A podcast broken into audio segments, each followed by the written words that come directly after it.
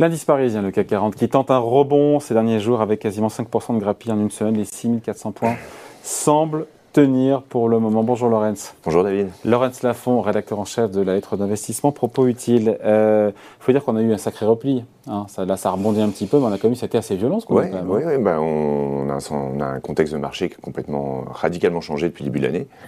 Euh, si vous regardez euh, ce qui s'est passé en 5 mois, on a vécu trois pics de stress en janvier, en mars, et fin avril, début mai. Euh, c'est déjà trois fois plus que, l'année dernière.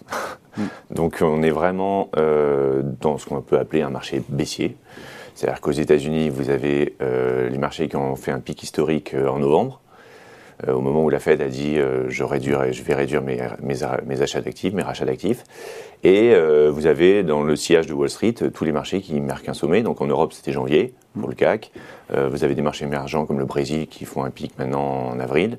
Donc voilà, globalement, tout le, marché mondial euh, se, retourne dans le sillage de la Fed et de Wall Street. Euh, et c'est un contexte euh, plus difficile pour les investisseurs qui n'ont pas été habitués à ça depuis, mm. depuis deux ans. Et le point commun à tout ça, le moteur central de tout ça, c'est la Fed évidemment. la Fed qui nous disait justement Patrick Artus mm. devrait augmenter plus les taux que ce que le marché attend. On verra. On verra. Euh, la Fed, elle est centrale, effectivement, parce que euh, pendant des années, elle a alimenté la hausse des actions. Ils ont beau l'avoir euh, nié, c'était la réalité. si vous regardez à chaque fois qu'il y a eu une réduction des rachats d'actifs sur les marchés, les marchés américains ont calé. quand elle les a repris, ils sont partis à la hausse. En novembre, elle les a réduits, ça a été le pic historique. Derrière, elle a annoncé la fin des rachats d'actifs, elle a annoncé des hausses de taux. Maintenant, elle annonce carrément qu'elle va réduire son ah bilan. Ça fait beaucoup en peu de temps. Et le sentiment de marché, c'est que la Fed s'est gourée tout simplement pendant, pendant toute l'année 2021. Et donc il faut euh, Donc maintenant, ils, vont, ils tapent fort, et peut-être trop fort, et c'est ça qui fait mal aussi au marché. Quand vous avez une hausse graduelle des taux, on peut s'y faire petit à petit.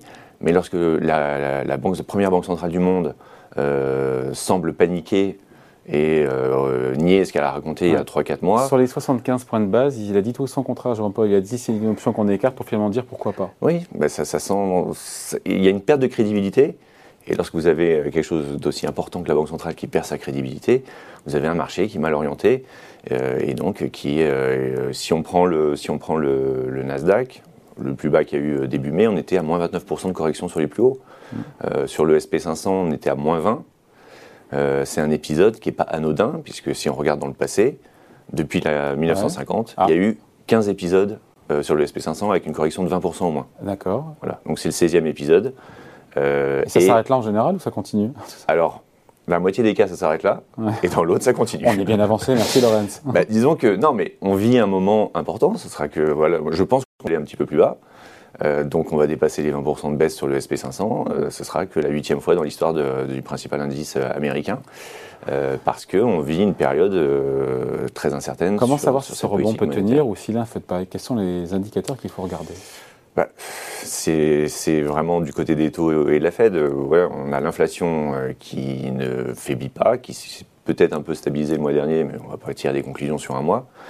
L'idée, c'est que donc, encore une fois, quand la Fed resserre, il y a une très forte probabilité qu'il y ait une récession. Elle a resserré 14 fois dans son histoire, 11 fois il y a eu une récession derrière. Hmm. Alors, je peux chipoter sur. C'est plus du 50-50 là. Hein. Oui, là c'est plus du 50-50. On peut chipoter sur le côté technique. Est-ce que c'est deux trimestres de récession Mais en tout cas, il y a un fort ralentissement. On ne voit euh, pas les chiffres hier de vente mais non, étaient mais non. Hein. Alors, quand on regarde un peu le détail, on voit que les, euh, les consommateurs américains sont toujours là, mais ils tapent dans la carte de crédit. C'est-à-dire que pour tenir le rythme, ah. ils sont obligés de s'endetter de plus en plus c'est pas tenable non plus très longtemps, d'autant plus quand vous avez des taux qui montent en même temps euh, et qui rendent le coût du crédit de plus en plus élevé. Donc oui, il faut, surveiller. Je pense que le moment de bascule, le premier moment de bascule, c'est quand les craintes de récession seront supérieures aux craintes euh, de hausse de taux. Pour l'instant, il n'y a pas de récession en vue Pour l'instant, c'est pas du tout le sujet.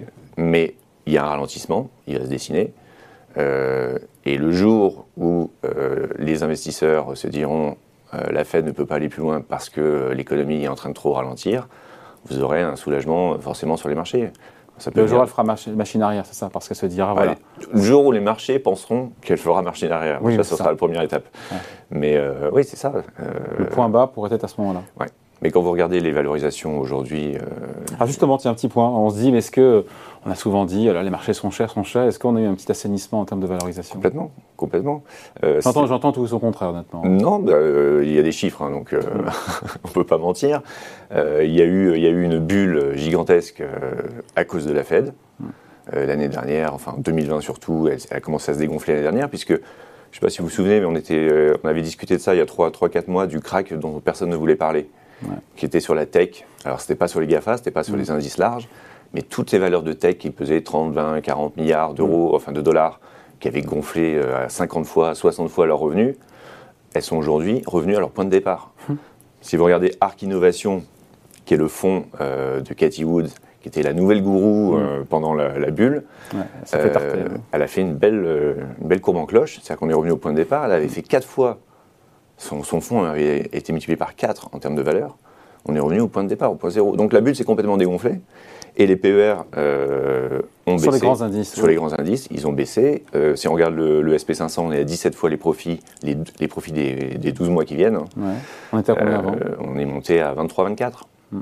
Et du côté de l'Europe, on est autour, on est sous les 14, qui est la moyenne historique et pour le coup, il n'y a pas non plus de flux, de flux acheteurs euh, Non, parce qu'on se dit que oui, ok, il y a eu contraction des, contraction des, des PER. Mais vous pouvez avoir maintenant une contraction des bénéfices. Dans ce ah cas-là, il va falloir. S'il y a récession, s'il y a récession égale baisse des profits. Ou s'il y a ralentissement. S'il y a ralentissement aussi. Et mécaniquement, ça fait augmenter le PE. Bah, forcément. Donc on a besoin de baisser un peu plus pour, euh, pour garder des, des, des valorisations euh, attractives. Donc on est, on est, euh, on n'est pas encore au point bas, mais une bonne partie de la baisse est faite, non? Bah, c'est ça, c'est ça. Après, tout dépend de votre horizon d'investissement. Euh, si euh, vous êtes un investisseur de moyen long terme, les 6000 points sont un bon point d'entrée. Après, je pense qu'on va aller revisiter, oui, on va aller revisiter les plus bas parce que la volatilité reste forte. il y a énormément d'incertitudes. Euh, mais voilà, il faut y aller de manière progressive. Euh, trouver le point bas exact, euh, c'est pas un jeu facile. Donc, si, si, vous avez des, un PER, vous avez une assurance vie, si vous avez un compte titre, ah, si certains hésitent à rentrer à 7002, bah voilà, quand on est à 6004. Voilà, forcément, il, il, faut y aller progressivement, étape par étape. Et autour, moi je dirais autour de 6000, c'est intéressant. Ah, c'est comme 8% de baisse par rapport ici, par rapport à là on est aujourd'hui. Ouais, ça va vite. Hein. Oui. vous avez vu le rebond qu'on vient de faire. Ouais, ouais. 6 000, on y était quasiment, on était à 6 000. On y était, on y était euh, euh, il y a 10 jours, euh, quasiment. Bon, propos utile, on le dit, on le rappelle, qui a sorti cette semaine son 3 millième numéro. Ouais. Voilà, donc bravo. Bah, merci. Et on, y parle de quoi cette semaine dans Propos Utile euh, bah, On parle justement de l'économie américaine et, euh, et euh, de, justement du marché baissier et des perspectives qu'on peut avoir en tant qu'investisseur sur les niveaux actuels. Et c'est le 3 millième numéro et les 70 ans également. Mais vous n'êtes pas 70 ans Non, je n'étais pas là au début. Voilà, le principal c'est d'être là à la fin. Merci beaucoup Laurence. Salut, bye. Merci David.